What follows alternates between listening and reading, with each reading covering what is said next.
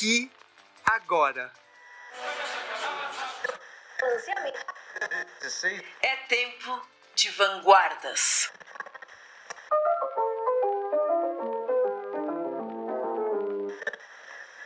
Mas para sermos contemporâneos é necessário comermos do passado.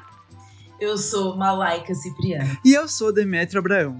Nessa minissérie, em quatro capítulos, nós compartilharemos a nossa pesquisa artística continuada. Naveguemos rumo ao banquete de nós mesmos.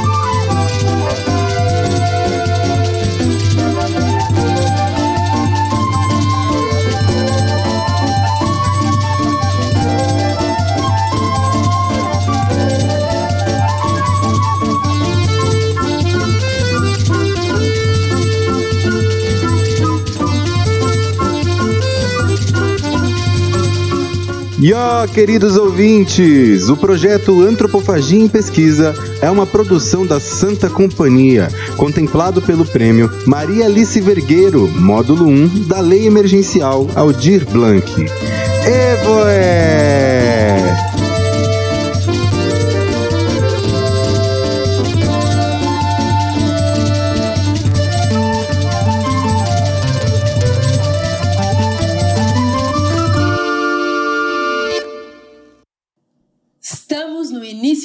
Século XX. Na Europa, enquanto o progresso tecnológico caminha com automóveis, telefones e aviões, Cézanne e o cubismo trazem novos rumos para a pintura.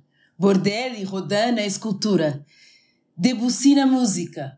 Rimbaud e o simbolismo na literatura. no Brasil, terra-mãe, mátria de nós brasileirinhas, estávamos conturbados e caóticos. No início da década, o movimento tenentista ou tenentismo estava tomando forma. Em 1922, temos as revoltas dos 18 do Forte de Copacabana. Em 24, a Revolta Paulista. E no mesmo ano, a Comuna de Manaus e a Coluna Prestes. Ambos movimentos que prepararam o chão para que Getúlio Vargas ascendesse ao poder em 1930. No ambiente artístico, tínhamos parnasianistas e autores de rococó, imitando com atraso o que vinha da Europa. Mas é nesse cenário periclitante que jovens de São Paulo transformam a arte nacional. Antes de falar da Semana de Arte Moderna de 22, precisamos falar um pouquinho sobre 1921. Em 21, numa antiga casa na Praça da República, em Sampã, Oswald de Andrade, Mário de Andrade, Menotti Del Picchia, Di Cavalcanti, entre outros artistas, se reuniam para trocar ideias. Como todos são artistas, suas conversas giram muito em torno de arte e o debate do momento era o rompimento com o parnasianismo. Visto por Oswald como cópia e decadência, o parnasianismo trazia para os palcos e estantes pessoas se tratando por apelidos bucólicos. A poesia com medo e complacência, polidez ante a tirania déspota. A fala complicada da literatura elevada, que são baseadas em espasmos líricos e odes à Imaculada Conceição, e condenam as formas populares como samba de roda, coco, ciranda, capoeira, entre outras. Este modelo de arte, bastante eurocêntrico, já não colava mais. Importante dizer que no time todo de artistas que se encontraram e fizeram esse importante marco acontecer, há somente uma mulher presente, Anita Malfatti. Com a necessidade do rompimento das antigas e caducas formas de se fazer arte burguesa e de buscar uma arte mais enraizada no Brasil, nascia a ideia da Semana de Arte Moderna, uma semana de exposição da nova arte brasileira. Ironicamente proposta e realizada pelos próprios burgueses, que por si só já seria vista com muito mau gosto pela classe burguesa frequentadora do Teatro Municipal de São Paulo uma pretensa revolução né, de 22 absolutamente desnecessária. Uma, uma literatura que já tinha Machado de Assis, né, já tinha todas as experiências que Euclides da Cunha fez. Não, não, não havia necessidade nenhuma de revolução nenhuma. Foi só um gesto de alguns jovens aí burgueses que não tinham o que fazer, né? Não tinham de gastar o dinheiro da família. E depois você vai ler os, os, que, os que vêm depois, você percebe que a semana não teve influência sobre ninguém. Putz, será mesmo, senhor Gurgel? Para Oswald, a geração brasileira de 22 representa inconscientemente uma mentalidade capitalista exploradora, pois vivem das sopas do capitalismo, fazendo da Semana de Arte Moderna uma consequência de uma mentalidade industrial. Afinal, quem comprava os quadros eram os industriais. Mas, ao mesmo tempo, sabemos que a Semana de Arte Moderna representaria a quebra do status artístico que há décadas atravancava a produção de um jeito brasileiro de fazer arte. Aliás, era o que queriam: produzir uma arte nacional, contemporânea, que pudesse ser referência para o mundo e não o contrário. Porém, eles não tinham este mote tão bem definido nessa época. É só nos anos seguintes que a ideia vai se desenvolvendo até se concretizar. Ao burguês. Eu insulto o burguês. O burguês. Burguês níquel. Burguês, burguês. A digestão bem feita de São Paulo. O homem curva. O homem nádegas. O homem que, sendo francês, brasileiro, italiano, é sempre um cauteloso pouco a pouco. Eu insulto as aristocracias cautelosas. Os barões, lampiões, os condes, Joões, os duques. No mesmo ano em que ocorre a Semana de Arte Moderna, Mário de Andrade lança Pauliceia Desvairada, seu segundo livro de poesias, que, de acordo com Oswald, é uma obra que traz novidade, poesia liberta, e ocorre em torno do movimento futurista, quebrando inclusive com o primeiro livro de Mário, que ainda sofria bastante influência do parnasianismo. Tilbury, padaria suíça, morte viva ao Adriano. Filha, filha, que te darei, filha, pelos seus anos, um colar. Conte quinhentos. Mas nós morremos de fome. Ai, filha, que te darei pelos teus anos. Ah, um colar! Ah, fora o povo burguês! Fora! Fora o povo burguês! Fora! Fora o burguês! Fora! Fora o burguês! As relações traçadas nessa época não se fortaleceram e depois da semana de 22, cada artista tomou um rumo diferente. Em junho de 22, por intermédio de Anita Malfatti, Tarsila do Amaral desembarca em São Paulo e tem contato com Mário de Andrade, Menotti Del Picchia e, claro, Oswald, que é um dos muitos rapazes que se apaixonam pela recém-chegada de Paris. Não demorou muito para os dois começarem a namorar. Tarcivaldi, como o casal era chamado por Mário, ficou migrando entre São Paulo e Paris por diversas vezes. Três anos se passaram entre muitas correspondências, encontros artísticos, viagens e paixões, e, em 1925, Oswald pede Tarsila em casamento. Entre idas e vindas, martela o pensamento. Para Oswald, corpo e espírito não estão separados, e portanto, como que o espírito de uma semana estaria pulsante em outra forma e em outro tempo? Porque ele é sustentado pelo corpo dos modernos. E o que é ser moderno, Demi? É ser atemporal. É quem inicia movimentos estéticos, filosóficos, científicos, sociais e políticos. Quando o tempo age sobre os modernos, ou os destrói, ou os torna clássicos, todos a serem devorados, pelo tempo ou por nós. Era tempo de deixar o parnasianismo, o naturalismo de lado e mergulhar em uma nova era. Pau Brasil! Antes de mais nada, poesia de exportação. O nome faz referência à árvore, que foi a primeira matéria de exportação da nossa terrinha para a Europa. A Europa estava com a corda toda no primitivismo. Porém, um primitivismo eurocêntrico, roubado após a invasão cabralina e datado em Cristo. Um primitivismo aparisiense. É a partir da devoração que Oswald ressignifica a importância poética para além das cópias e dos gabinetes, ou seja, a importância da exportação de nossa cultura. É comendo daí, do próprio exportador, que Oswald encontra o Brasil Pindorama, tangendo e forjando um outro primitivismo, expondo na mais plena poesia a potência múltipla de nossa língua no confronto das desigualdades. Um amigo fundamental de Tarsivaldi nessa época era o poeta Blaise Cendrars, que também morava em Paris e trabalhava na editora Au Pareil. Sua parceria se fez fundamental, pois é justamente nessa editora, em 1925, que Oswald publica o seu manifesto escrito em 1924, o Manifesto da Poesia Pau-Brasil.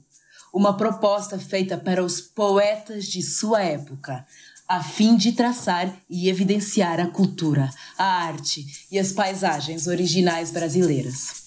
A poesia existe nos fatos. Os casebres de açafrão e de ocre nos verdes da favela, sob o azul cabralino, são fatos estéticos. Toda a história bandeirante e a história comercial do Brasil. O império foi assim. Eruditamos tudo. Esquecemos o gavião de penacho. A volta à especialização. Filósofos fazendo filosofia, críticos crítica, donas de casa tratando de cozinha. A poesia para os poetas, alegria dos que não sabem e descobrem. Tinha havido a inversão de tudo, a invasão de Contra o tudo. gabinetismo, a prática culta da vida. Ora, o momento é de reação à aparência, reação à cópia, substituir a perspectiva visual e naturalista por uma perspectiva de outra ordem, sentimental, intelectual, irônica, ingênua. Só não se inventou uma máquina de fazer versos. Já viu o poeta A parnasiano? língua sem arcaísmos, sem erudição, natural e neológica. A contribuição milionária de todos os erros. Como falamos, como O somos. contrapeso da originalidade nativa para inutilizar a adesão acadêmica. O estado de inocência substituindo o estado de graça, que pode ser uma atitude de A espírito. poesia pau-brasil é uma sala de jantar domingueira, com passarinhos cantando na mata resumida das gaiolas, um sujeito magro compondo uma valsa para a flauta e a maricota lendo jornal. No jornal anda todo presente. Nenhuma fórmula para a contemporânea expressão do mundo. Ver com olhos livres.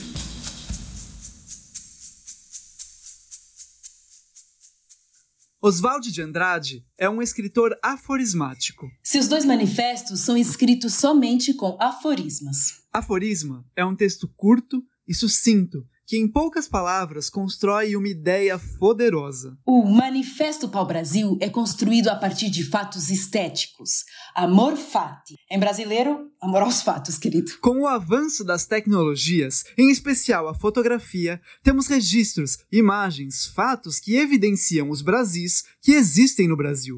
A multiplicidade étnica, gastronômica, sensorial, musical, dançarina que se reúne em festas. Em especial no Carnaval, o acontecimento religioso da raça. Aquele que inverte todos os valores patriarcais, capitalistas, colonizadores e que traz os coros de rua, que sem dúvida surgem para escancarar e evidenciar uma paisagem original deste solo no século XX. Se seguirmos o manifesto, veremos que Oswald vai retomando e ornamentando melhor a imagem orgiástica que é o território brasileiro. Porém, a necessidade de visibilização do invisível se faz a partir do momento em que é percebido que, além dos corpos serem, estarem escravizados e colonizados, o pensamento e o comportamento do brasileiro estão encaixotados na mesma linha catequética da erudição. Oswald não dará moleza à erudição liberal conquistadora, que tudo reverte em riqueza através do doutor. Fatalidade do primeiro branco e dominando politicamente as selvas selvagens, o bacharel. Esse doutor que fala difícil coloniza a língua com arcaísmos e não possui pensamento próprio. Afinal, tudo é citação e referência. O que desemboca na especialização e no estreitamento do pensamento das puras elites. Filósofos fazendo filosofia. Críticos, crítica. Donas de casa trabalhando na cozinha. Tudo em seu lugar, categorizado, catalogado. O que Oswald coloca aqui não é a aniquilação do pensamento erudito, mas sim a defesa pela não hegemonia e espelhamento social nas elites fragilmente complexas.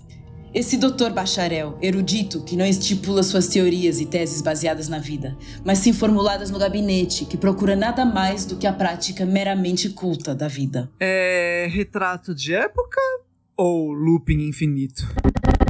É interessante observarmos que essa prática culta da vida não reside na prática ou apenas na teoria acadêmica, mas também na colonização e na importação da arte. Vejam, Se a arte está voltada para as elites e elas decidem o que é arte ou não, o que não está relacionado a ela é imediatamente invisibilizada. Então, que arte está voltada ao povo? É tanta erudição e importação que a poesia se afasta cada vez mais do nosso dia a dia, transformando-se em um gênero base e isolado da arte. Esse isolamento ocorre através do valor da fala convertido em especialização. Como dito, se os sociólogos fazem sociologia, poetas fazem poesia, exclusivamente. No final do século XIX, começo do século XX, o que predomina de maneira geral é o naturalismo, a cópia, a escola de belas artes. Oswald então identifica alguns males da doutrinação copista: a escultura eloquente, o romance de ideias, o teatro de tese e o quadro histórico. Tudo com detalhes que contam a história da perspectiva dos conquistadores. O que não se refere ao passado está colocado no ringue de morais e imorais catequéticas. O palco não é da arte, mas sim da defesa das teses e do registro histórico acadêmico eurocêntrico. Tudo pautado em quem, quem conquista, quem, quem domina, quem invade. A fotografia, a playela e as fábricas inovaram todo o cenário cotidiano. Do outro lado, o poeta parnasiano. Uma única luta, a luta pelo caminho. Pau Brasil. A arte é ágil, assim como as tecnologias. Essa agilidade vem por mais de uma vertente artística, seja via teatro, filho do saltimbanco, romance, nascido da invenção ou poesia. É uma criança, cândida, com potência de devoração do passado e abalo na economia. A poesia aqui é tirada da prosa, pensada de textos, de documentações. A língua é a matéria-prima e seu redescobrimento uma necessidade para o alargamento de ideias. Pau-Brasil, um caldeirão que devora mitologias indígenas, tradições africanas e o fabulário português, tudo temperado com dança, música, ritmo, cotidianos de jornal e cantigas de roda. Novos valores estéticos. Abre aspas. A síntese, o equilíbrio, o acabamento da carroceria, a invenção, a surpresa, uma nova perspectiva, uma nova escala. O trabalho contra o detalhe naturalista, pela síntese, contra a morbidez romântica, pelo equilíbrio geômetra e pelo acabamento técnico, contra a cópia, pela invenção e pela surpresa. Fecha aspas. Uma nova ordem para a arte, mais sentimental, intelectual, irônica e ingênua. Temos uma nova escala, a volta ao sentido puro e ver com olhos livres. Assim, a arte modernista surge com uma proposta simples: ver com os olhos livres, quebrar preconceitos, transmutar conceitos. Está aí a mais contemporânea proposta ótica de se ver o mundo e seus viventes. Na literatura, o desafio é outro: acertar o relógio do império da literatura nacional. E então, ser regional e puro em sua época. Pau Brasil não tem por objetivo criar uma identidade nacional hegemônica, mas sim entender as orgias culturais que existem no mesmo território delimitado por barreiras e fronteiras Brasil. As fotografias e fatos estéticos opostos e correspondentes. A carroça e a cidade. O moinho e a indústria. A floresta e a escola a sala domingueira e o trabalhador da manivela da locomotiva, os arranha-céus e a preguiça solar, a reza e o carnaval. Em resumo, um misto de dorme nenê que o bicho vem pegar e de equações. Apenas brasileiras de nossa época. O necessário de química, de mecânica e de balística. Tudo digerido, sem meeting cultural. Práticos, experimentais, poetas, sem reminiscências livrescas, sem comparações de apoio, sem pesquisa etimológica, sem antologia.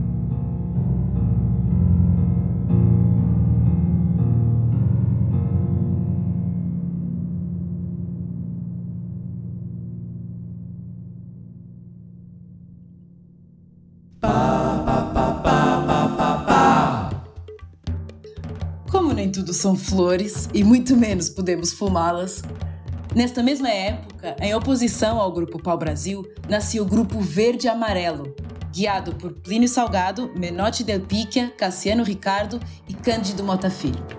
Um grupo nacionalista com tendências fascistas. Família, pátria, propriedade.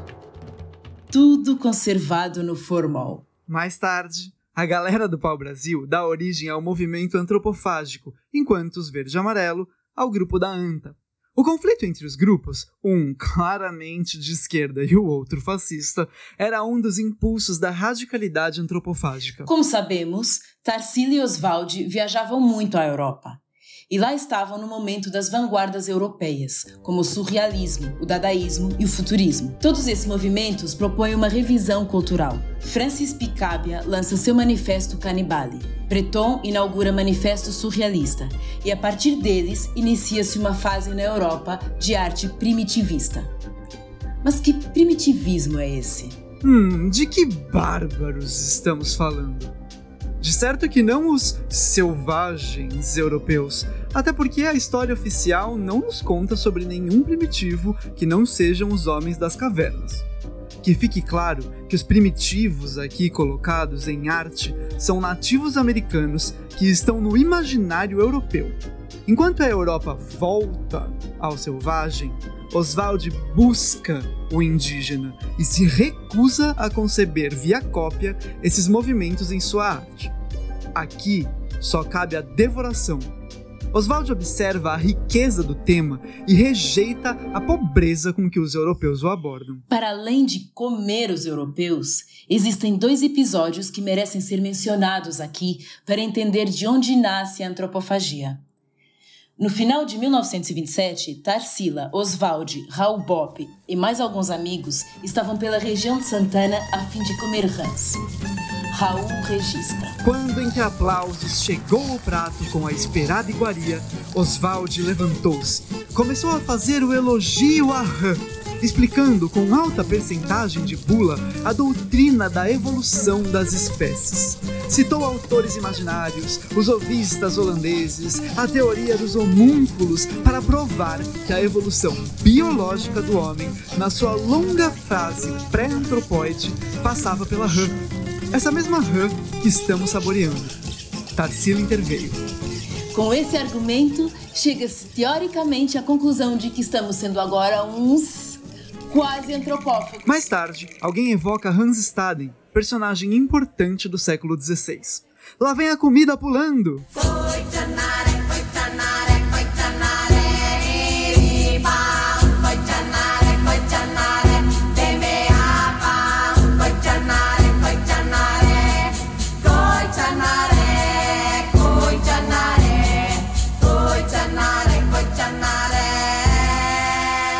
Aproveitando a deixa de Hanstaden, falemos um pouco da antropofagia ritual, de quando humano comia humano, não por apetite, como no canibalismo, mas por necessidade espiritual. Antropo é homem e fagia comer. Todos os bichos precisam de apenas duas coisas para viver em plena paz elétrica: comida e bebida. O resto é digestão. Os Tupinambá praticavam a antropofagia para saciar as necessidades dos espíritos. Um homem come outro para se tornar jaguar. Este animal é o único que faz do homem caça e caçador e que possui grande apetite e libido, ou seja, um animal extremamente social, assimilado ao guerreiro. A carne, sendo do jaguar ou de um inimigo, não se come crua. O sacro ofício está justamente no cozimento da carne. Os Tupinambá comiam tanto inimigos quanto parentes. Se come o inimigo não só para saciar o ódio, mas também para um aumento da força vital pela assimilação do outro e por uma reapropriação e vingança de um parente já morto e comido pelo inimigo.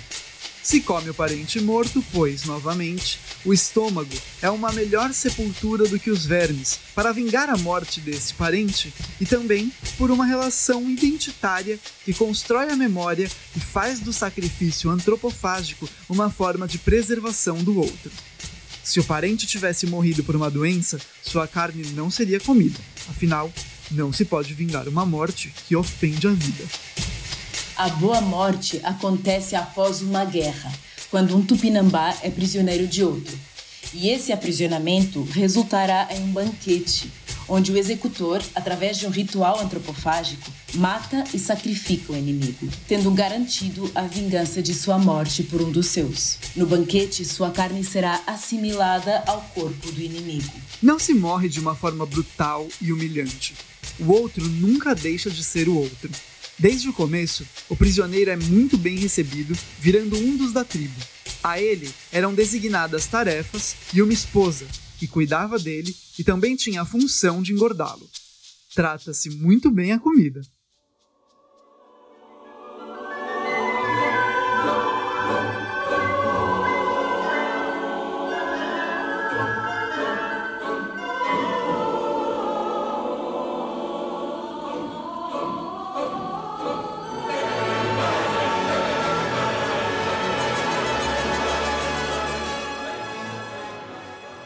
10 de janeiro de 1928, Tarsila passa a noite inteirinha pintando um quadro que daria de presente de aniversário para Oswald. Após acabar o quadro, Tarsila se surpreende, chama Oswald, que também se surpreende, e chama Raul. Após observarem a tela, que mostrava um homem plantado na terra, perguntaram a Tarsila se poderiam chamá-la de o antropófago. Ela então recorre ao dicionário Montoya Português Tupi e descobre Aba, homem, Poru, que come. Abaporu, o homem que come. Nascia o movimento antropofágico. Agora, a carne não é mais a de um inimigo ou parente. A carne se torna a cultura, o que comemos, o que digerimos, o que somos. Só a antropofagia nos une. Socialmente, Economicamente, filosoficamente. Única lei do mundo. Quando se trata de antropofagia, seja ela a ritual dos Tupinambá ou a cultural oswaldiana, trata-se também de alteridade, de coexistência de culturas, de ver-se no outro, entendendo que o outro é outro e, portanto, possui outro corpo, outra vivência barra experiência, outro contexto, outra ancestralidade, outros hábitos. só me interessa o que não é meu. Lei do homem. Lei do antropófago. O meu, o seu, devorados, serão outro. Outra temática muito recorrente no manifesto é a história do Brasil não datada na colonização. A história oficial é a história dos vencedores, homens brancos europeus que invadiram para conquistar. Cobriram os índios com seus tecidos, impuseram o monoteísmo de um deus que nada tinha a ver com eles, colocaram a terra sob um tal de governo e dividiram o território com fronteiras. Essa história todos nós já conhecemos. O que Oswald vai fazer agora é invertê-la, reinventar, mudar o ângulo de visão e comer não somente do branco europeu, mas de outras culturas que também formam o Brasil. Todo esse trabalho será feito por ele opondo-se justamente ao que ditou todas essas ações: o cristianismo. Ele inverte todos os seus valores para evidenciar a história presente do outro lado da moeda. É assim que seu utópico matriarcado de Pindorama vem a ser possível.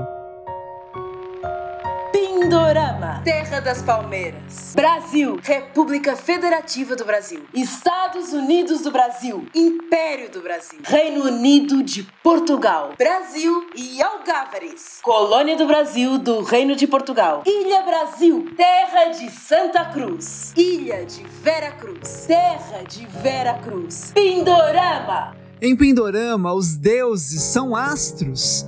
Guaraci, a mãe dos viventes. A Sol, Jaci, mãe dos vegetais.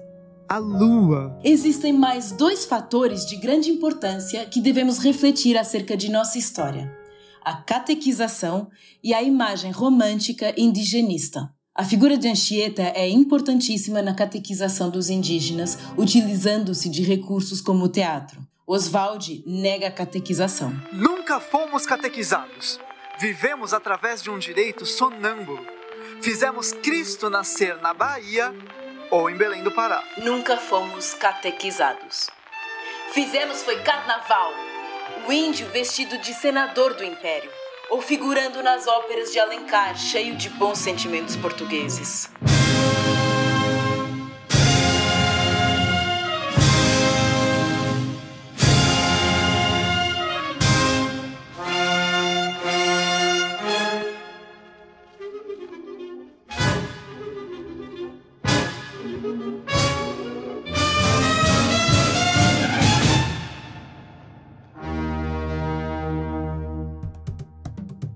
Se pensarmos que o Manifesto Antropófago é de 1928 e que a independência do Brasil ocorre em 1822 e a República em 1889, Oswald está vivendo o engatinhar da República e o fim do Império, que teve um português e sua linhagem como governantes de um Brasil pós-colonização.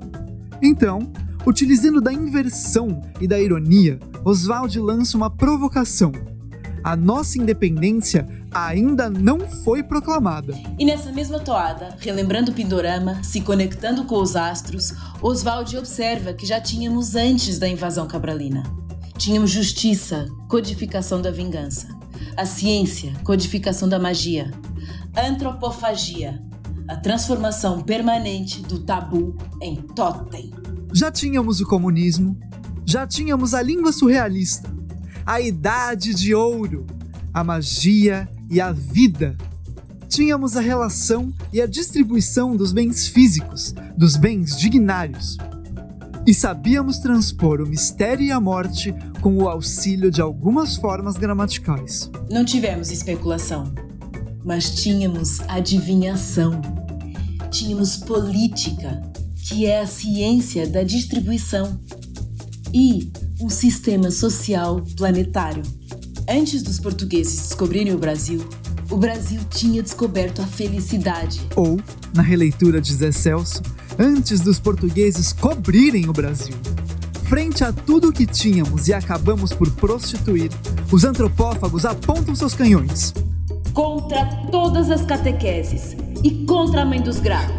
Contra todos os importadores de consciência enlatada. Contra o padre Vieira. Contra o mundo reversível e as ideias objetivadas. Contra as elites vegetais. Contra as histórias do homem que começam no Cabo Finisterre. Contra as sublimações antagônicas trazidas nas caravelas. Contra a verdade dos povos missionários. Contra as escleroses urbanas. Contra os conservatórios e o tédio especulativo. Contra o índio de Tocheiro. Contra a memória, fonte do.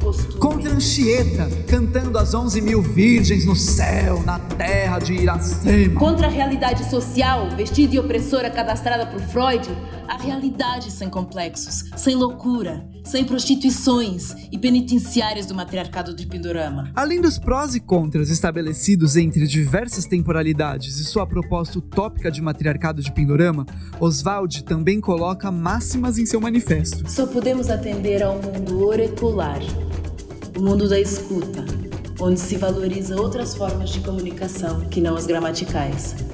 Escutar visível e o invisível. Como já evocado no Pau Brasil, ver com os olhos livres. Roteiros, roteiros, roteiros, roteiros, roteiros, roteiros, roteiros, roteiros. Para chegar na alegria, que é a prova dos nove. Pois a felicidade humana é uma felicidade guerreira. A antropofagia é uma visão do mundo que passa pelo corpo. O estado de inocência substituindo o estado de graça, que pode ser uma atitude do espírito. O espírito recusa-se a conceber o espírito sem corpo. O antropomorfismo, a necessidade da vacina antropofágica para o equilíbrio contra as religiões de meridiano e as inquisições exteriores. Morte e vida das hipóteses. Da equação eu, parte do cosmos, ao axioma cosmos, parte do eu. Subsistência, conhecimento, antropofagia. Se Deus é a consciência do universo incriado, Guaraci é a mãe dos viventes, Jaci é a mãe dos vegetais. É preciso partir de um profundo ateísmo para se chegar à ideia de Deus. Mas o Caraíba não precisava, porque tinha Guaraci. Desde a antropofagia ritual, corpo e espírito não estão separados. Oswald poetiza isso, nos mostrando um caminho que dança o mundo material com o imaterial, extrapolando a realidade concreta, transbordando sensibilidade. proposta que Oswald coloca aqui é quebrar com o pensamento monocrático que instaura a monogamia, a monotonia e o monoteísmo, para nos percebermos o todo de uma parte, o cosmos que existe em mim, e a parte de um todo, como o aforisma do cosmos, um vivente compositor do multiverso. Quebra-se a ideia de Deus Todo-Poderoso que nos pune e coloca o corpo e a vida como um tabu. Para se chegar à ideia de um Deus que não se vê, é preciso partir de um ateísmo. Porém, o Caraíba já tem a Sol, mãe dos viventes, e a Lua, mãe dos vegetais, astros d'astros. O corpo não está em segundo plano em nenhum momento. Para tirar as couraças do corpo, Oswald nos sugere a necessária vacina antropofágica. Vem, vacina, vem! Que só pode ser aplicada no corpo físico e que o usa como instrumento revolucionário no caminho da individuação coletiva sem lavagem cerebral sem pensamento de rebanho e umbigos individualistas. A destabilização ocorre através de todo o corpo e não apenas da cabeça. O que atropelava a verdade era a roupa, o impermeável entre o mundo interior e o mundo exterior, a reação contra o homem vestido. A roupa, sendo a camada, a couraça que separa o mundo interno do mundo externo, deve ser rompida para que as fórmulas e métodos da alegria e do cosmos possam ser experimentados. É preciso desvespuciar, descabralizar, descolombizar, destabilizar, despunorizar, desabusar, desviolentar e respeitar os corpos. A transfiguração do tabu em totem. To be or not to be? That is the question. Ao transfigurar a dúvida de Hamlet em vingar o próprio pai, to be or not to be, that is the question. Incerteza, to be or not to be, that is the question. Um guerreiro tupi que teve seu pai assassinado jamais teria dúvida da vingança. Honrar o ancestral é também honrar a si mesmo, e isso não é caso de dúvida. Aprofundando esse instinto guerreiro com sede de vingança e honra, Oswald também nos aponta o corpo como instinto, impulsos elétricos, vibração. O instinto caraíba. A luta entre o que se chamaria incriado e a criatura, ilustrada pela contradição permanente do homem e o seu tabu. O amor cotidiano e o modus vivendi capitalista. Antropofagia, absorção do inimigo sacro para transformá-lo em totem, a humana aventura, a terrena finalidade. Toda luta pelo corpo, pelo espírito, pelo instinto e ante o catolicismo, quando unificados em uma única direção, caminham para o matriarcado de Pindorama através da Revolução Caraíba. Uma revolução de sul, a favor da multiversalização e coexistência, não mais da globalização. É uma proposta de rompimento de fronteiras. Os povos que aqui nas Américas viviam não separavam fronteiras de nações. Foi porque nunca tivemos gramáticas ou coleções de velhos vegetais.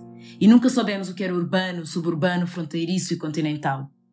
Preguiçosos do mapa mundi do Brasil, o matriarcado de Pindorama, enquanto utopia e proposta roteirizada de uma política revolucionária, se faz diferente justamente por dançar e articular com todas as diferenças. Oswald quebra com as fronteiras geográficas da Terra e com os muros da moral individual, reestruturando um sistema planetário multiversado. Para que consigamos o matriarcado quebrando essas fronteiras e muros, é necessária uma formação do corpo-espírito que não se resume em apenas ler sobre a antropofagia, reunindo o que já tínhamos contra o que iremos, as máximas propostas no manifesto ou uma compreensão histórica. Tudo isso é importantíssimo para a cabeça, mas é preciso também expandir a cabeça e o pensamento, observando que a antropofagia não se faz apenas por velhos vegetais, mas também por sua experimentação prática no corpo e no espírito. Oswald nos diz: definir a antropofagia não é coisa fácil. A expressão assim não é bem a fotografada do nosso pensamento é, quando muito, a tinta de tela impressionista em que tentamos reproduzir nossas emoções. Mas experimentemos. A antropofagia é o culto à estética instintiva da Terra Nova. Outra é a redução a cacarecos dos ídolos importados para a ascensão dos totens raciais. Mais outra. É a própria terra da América, o próprio limo fecundo, filtrando e se expressando através dos temperamentos vassalos de seus artistas. Definições de emergência, secas como um martini que tomamos e que surpreendem apenas um flanco assunto. Não podemos desvencilhar a fase pau-brasil da antropofagia. As rãs e o quadrabapuru são fatos estéticos para a construção do movimento antropófago. Além desse detalhe estético, pau-brasilis, podemos refletir que Oswald, em sua proposta Pau-Brasil, nos escancara a colonização do pensamento e da arte. Porém, a proposta contida no Manifesto de 1924 se faz apenas para a sua época. O Manifesto Antropófago vem com uma proposta utópica de projeção para o futuro na forma de um roteiro de descolonização. De caráter totalmente anticatólico, propondo, na contramão de todo mundo colonial, uma revolução cultural, social, estética e política através da utopia do matriarcado de Pindorama. O tempo todo no manifesto há uma crítica à monocracia e ao poder centralizado. Não está sendo pregada uma nova hegemonia. Na verdade, a proposta antropofágica se faz diferente justamente por afirmar e assimilar as diferenças, colocando em banquete cultural a descolonização roteirizada que dará, enfim, visibilidade a todas as culturas.